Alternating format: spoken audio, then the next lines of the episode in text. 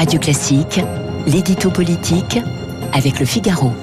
Et à 8h13 sur Radio Classique avec Guillaume Tabar. Bonjour Guillaume. Bonjour Renaud. Une indemnité inflation de 100 euros. L'annonce de Jean Castex va-t-elle calmer les, les inquiétudes sur le pouvoir d'achat? Écoutez, calmer les inquiétudes, on le sait d'avance, c'est impossible. Il y aura toujours ceux qui diront que cette mesure, ça n'est pas assez, ou qu'il fallait faire autrement, ou que c'est un fusil à un coup, alors que l'inflation, elle, se prolonge dans le temps. Mais, à tout le moins, quel est l'intérêt de la mesure Castex? C'est d'abord qu'elle est une mesure simple dans son principe. Une somme forfaitaire qui sera versée aux Français concernés. Euh, on est loin des mécanismes compliqués qui avaient été tentés dans le passé, un style TIPP flottante ou autre. Or, on le sait, la lisibilité d'une mesure est la condition première de sa crédibilité.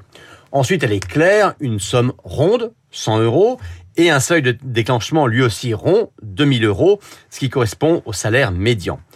Ensuite, elle est large. 38 millions de personnes sont concernées. On n'est pas dans les mesures où les critères s'accumulent au point d'en exclure le plus grand nombre.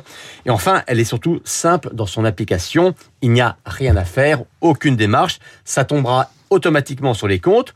Et puis, elle, surtout, elle est rapide puisque sa mise en œuvre sera dès le mois de décembre. Alors, une fois encore, les critiques ne manqueront pas. D'ailleurs, on les entend déjà. Mais disons que pour une fois, le gouvernement a su éviter le travers de tant de dispositifs qui sont inefficaces à force d'être technocratiques ou compliqués. Les inquiétudes face au pouvoir d'achat ne vont-elles pas, euh, Guillaume, au-delà de la seule question du, du prix de l'essence? Bah Si, vous avez raison. Hein. D'ailleurs, c'est pour ça qu'il ne s'agit pas à proprement parler d'un chèque essence ou d'une mesure ne visant qu'à pallier le prix à la pompe. C'est une indemnité inflation, comme l'a dit Jean Castex, car elle vise à prendre aussi en compte l'inflation qui frappe d'autres produits, notamment euh, les denrées alimentaires. D'ailleurs, hein, vous l'avez noté, il ne sera pas nécessaire d'avoir une voiture pour être bénéficiaire de cette prime.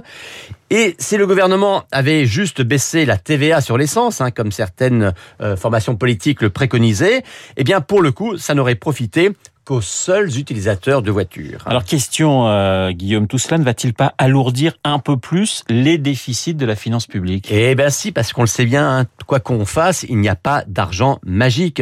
Cette prime, du moins pour les salariés, sera versée par les entreprises, certes, mais l'État compensera intégralement auprès de ces entreprises. Donc l'État mettra quand même la main au portefeuille et le coût total sera de 3,8 milliards pour l'État.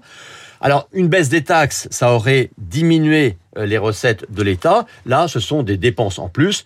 À l'arrivée, ça revient un peu au même. Et il faudra bien que l'État trouve les moyens de financer tout cela.